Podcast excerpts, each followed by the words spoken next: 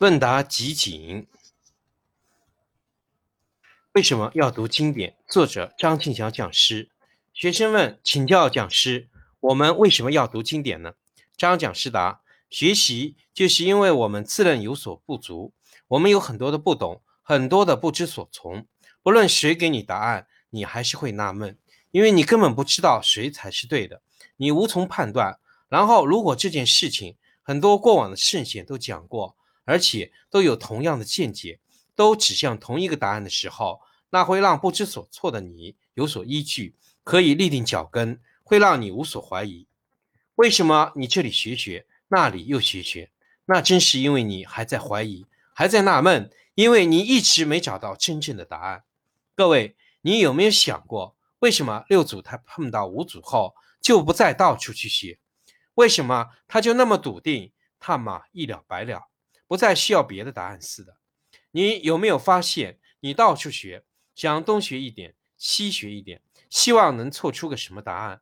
然而，当你有一天悟透到真正的真理，你必然会发现，那答案根本就不是凑出来的，东拼西凑来的，叫四不像，没有一样是真的。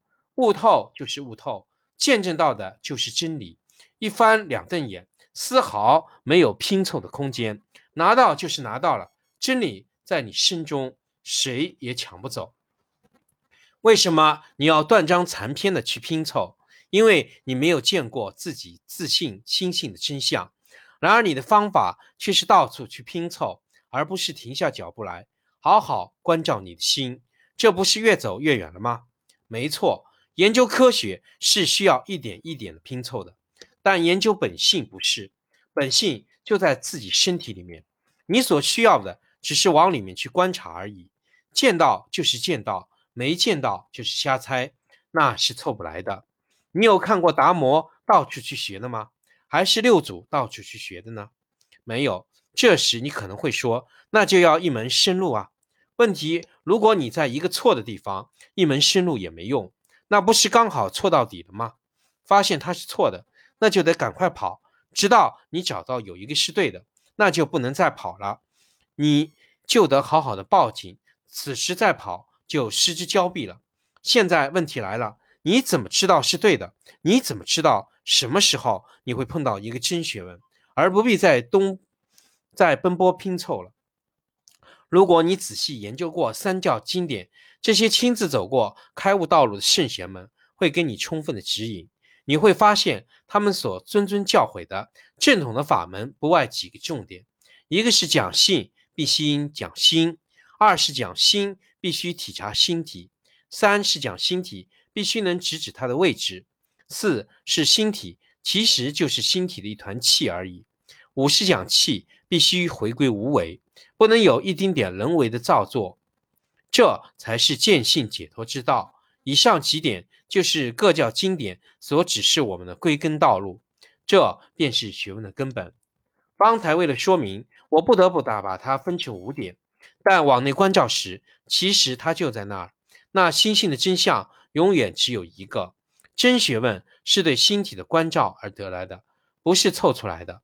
如果你不往自己的心体去观察真相，任你凑一万招，也凑不出答案来的。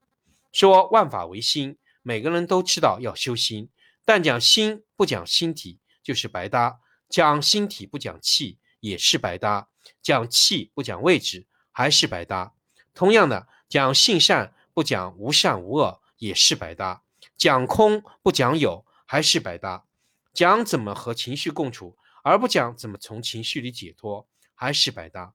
最后，你讲的自己的心都自在了，可是身中的造化不行，更是白搭。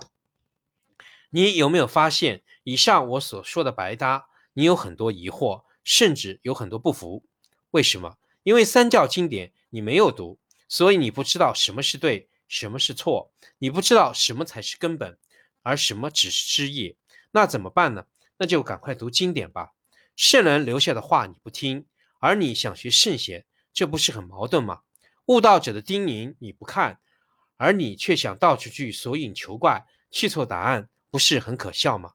这时你可能又说：“可是我要找一个适合我的。”问题是你觉得适合你的都不对，而对的都跟你作对，不是吗？就像有人会告诉你说，千万别去黄庭禅哦，那很苦的。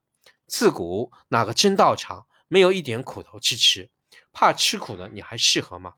所以千万不要找一个适合你的，而要找一个对的，这才不会浪费你的生命，不是吗？就像前面我举了一些例子，告诉各位，讲心不能离开心体，讲心体不能离开气，心即是气四个字。在自身中 体会不来，那你心经倒背，倒着背也是白搭了。那么心体既然是一股气，那这股气在哪儿影响我？这不从自己身体去关照，哪里会有答案呢？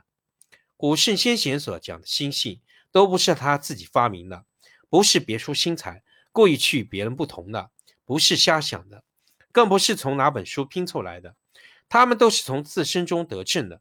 然后等到他在自身中见证心性真相之后，他才赫然发现，原来这些答案古人早就讲过了，那些圣贤仙佛更在经典里早就说过了，到处都是同一个答案，只是没见证到心中真相的人看不懂罢了。想要了解自己的心位置很重要，你要先有一个位置，就像射箭一样，你必须先立一个靶，然后练射对才有意义。如果那个靶没有先立起来，就算你每天对空中射一万次，对于你的精准度没有丝毫帮助的。等真正的敌人出现，你却射不中，那就没用了。射箭要先立一个靶，大家都知道要修心，却不知道要先立一个心体。那七情六欲来时，又如何从中解脱呢？这心体的答案就在你的胸中，先从这里开始验证起。当你对自己的内心有所获，你就会发现各教经典如出一辙，偏偏都是真言。直读、直接读三教的经典，少走多少年的冤枉路。能干这事的人，都是绝顶聪明的人呐。好，感谢讲师。